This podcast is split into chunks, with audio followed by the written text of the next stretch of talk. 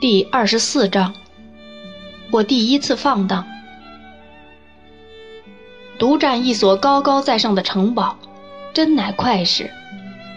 我把外面的门关上时，总觉得像进了堡垒后扯起绳梯的鲁滨逊克鲁索呢。衣服口袋里揣着我住处的钥匙，我这样在城里游来游去，好不快活。我知道。我能约任何人上我这里来，也确信，只要我觉得在这里无甚不便，任何人也都会觉得无甚不便。进进出出，来来往往，不需向任何人打招呼，这真是再惬意不过了。我拉铃，请克鲁普太太上来时，或她想上来时，她就大喘着气从楼下上来了。与我，这一切都很叫人高兴。不过，我应说有时候也很寂寞。早晨，特别是晴朗的早晨，令人愉快。白天里，这生活似乎很新鲜，很自在；在阳光下，则更新鲜，更自在。但是，当天色渐转暖时，生活也似乎下沉了。我不知道是什么道理，在烛光下，我很少有快活的时候。那时我就想有人和我交谈，我想念爱丽丝。我发现我曾对那个充满微笑的地方寄予过信任，而它现在好像是片空白。克鲁普太太好像离我很远。我想念那个死于烟酒的前辈。我巴不得他还活着，而不用他的死来烦我。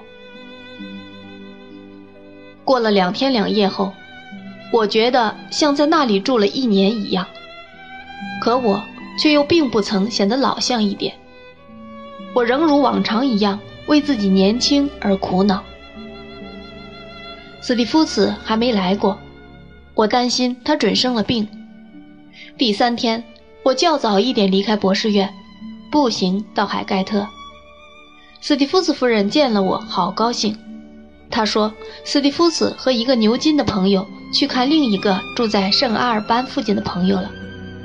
他等他明天回来。我那么爱慕他，以致我都有些嫉妒他的那些牛津的朋友了。由于他执意留我吃晚饭，我就留下了。我相信我们整天谈的。只有斯蒂夫子，而没别的什么。我告诉他，在亚猫斯，他怎么大得人心，他是怎么样令人欢迎的客人。达特尔小姐不住的暗示或神秘兮兮的提问，但对我们在那儿的一切仍十分感兴趣。他老说：“真的吗？”可是，他频频说这类话。从我嘴里把他想要知道的全掏了出来。他的外貌仍像我初见他时描写的那样，但是这两位女士的应酬是那么令人愉快，又那么令我觉得自然。我甚至觉得我有点爱上他了。那个晚上，尤其是夜里走回家时，我不禁几次想：如果在白金汉街有他为伴，该多有趣。早上，去博士院之前，我正在喝咖啡、吃面包卷时，顺便在这里提一下，克鲁普太太用了那么多咖啡，咖啡却还那么淡，这真是叫人吃惊的事。斯蒂夫斯走了进来，这真叫我无比快乐。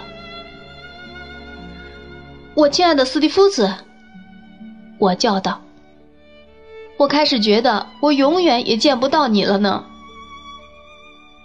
我到家的第二天早上，斯蒂夫斯说道：“就被人强行拉走了。”哈，雏菊，你在这里是多么罕见的一个老单身汉呀！我怀着不小的自豪感，带他参观我的住处，连食品储藏室也给他看了。他高度称赞这地方。我告诉你，大孩子，他还加上一句说。我真要把这地方作为我在城里的落脚点了，除非你通知我离开。这是一句叫人听了开心的话。我对他说：“如果他要等那通知，就只有等到世界末日了。不过你得吃点早饭。”我摸着铃声说道：“克鲁普太太可以为你弄点刚煮的咖啡，我可以在这里用一个单身汉使用的平锅为你煎点火腿。”不不，斯蒂夫斯说道：“不要拉铃，我不能在这里吃。我马上要和那批家伙中的一个一起吃早饭。他住在考温特花园的比萨旅馆。”可你会回来吃晚饭吧？我说道。我不能说实话，我非常想能，可我非得被那两个家伙占有。明天一早，我们仨就一起走了。那就带他们来这里吃晚饭吧。我紧跟着说道。你认为他们会愿意来吗？哦，他们当然会愿意来。斯蒂夫斯说道：“不过我们会打扰你的，你还是和我们去别的地方吃饭吧。”我说什么也不肯答应那么做，因为我想我真该举行一个小小的暖房聚会了，而且这好机会是再也不会有的了。经他那番称赞后，我对我的住处怀有一种新的自豪，也怀有尽可能发挥他长处的愿望。所以我硬要他代表他那两个朋友做正式应许，定下六点为晚饭时间。他走了后，我拉铃叫克鲁普太太来，把我这要命的计划告诉他。克鲁普太太说：“首先，显然不能指望他来伺候，但他认为可由他认识的一个利索的小伙子来干，工钱是五先令，小费随便。”我说。我们当然用他。克鲁普太太又说：“其次，显然他不能同时身处二地，所以一个小姐是不可少的。她可以在一间卧室照亮下，在食品储藏室里不停地洗盘子。”我问这年轻女士的工钱是多少时，克鲁普太太说：“她认为十八个便士不会使我大富，也不会使我破落。”我说，我也认为不会的，这个就算定下了。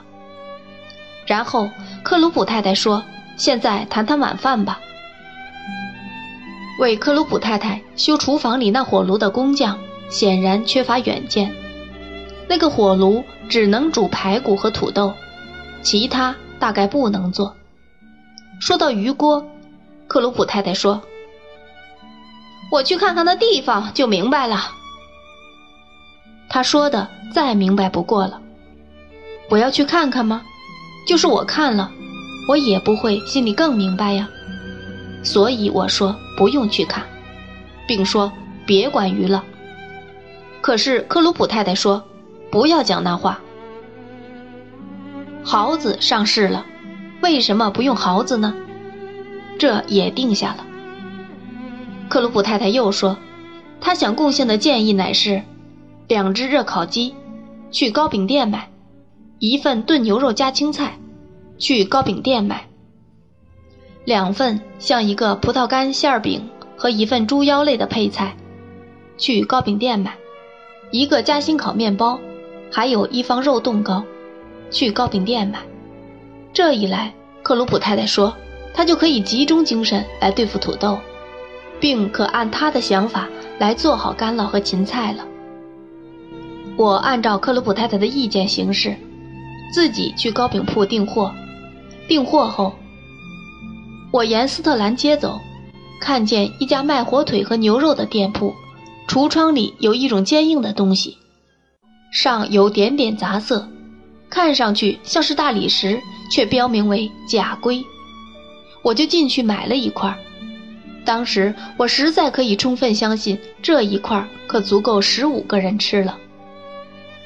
为了烹煮这玩意儿，我费了些口舌，才让克鲁普太太答应把它弄熟。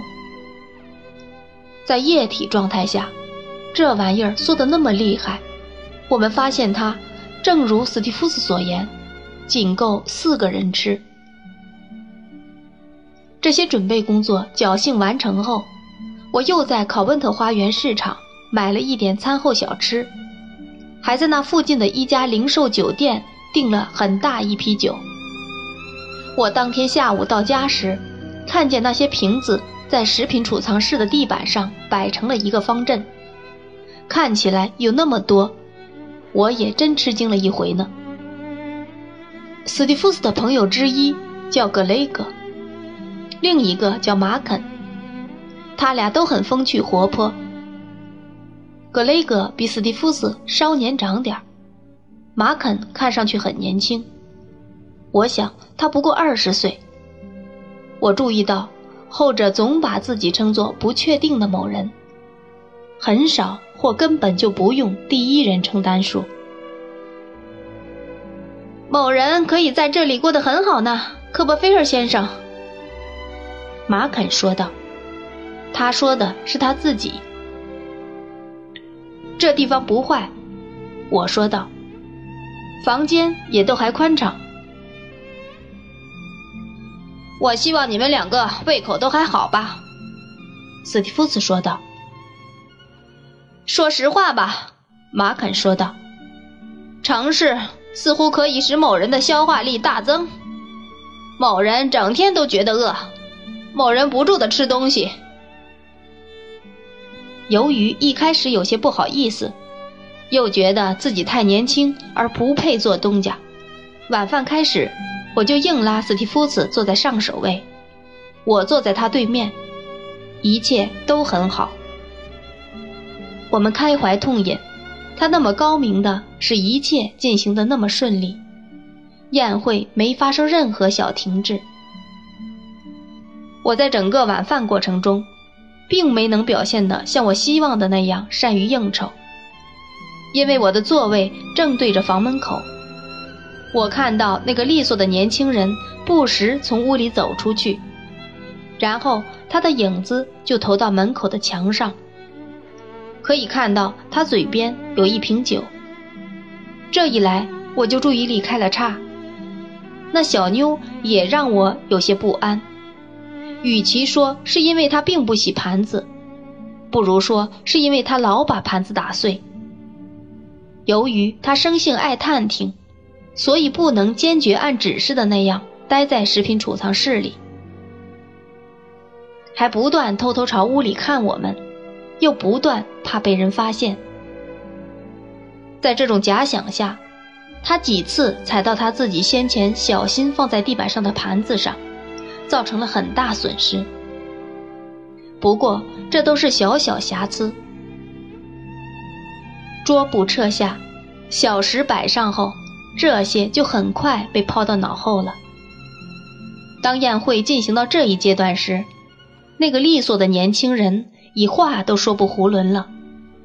示意他去和克鲁普太太应酬交际后，又打发那小妞去了地下室，我便自意开心了。